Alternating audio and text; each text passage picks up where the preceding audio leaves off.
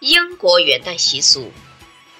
在英国，公历元旦虽没有圣诞节那样隆重，但在除夕夜和元旦，还是根据当地的风俗习惯施展各种庆祝活动，以示送旧迎新。英国人在除夕夜常带上糕点和酒出去拜访，他们不敲门，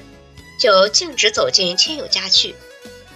按英国人的风俗，除夕夜过后，朝屋里迈进第一只脚的人，预示着新的一年的运气。如果第一个客人是个黑发的男人，或是个快乐、幸福而富裕的人，主人将会全年吉利走好运。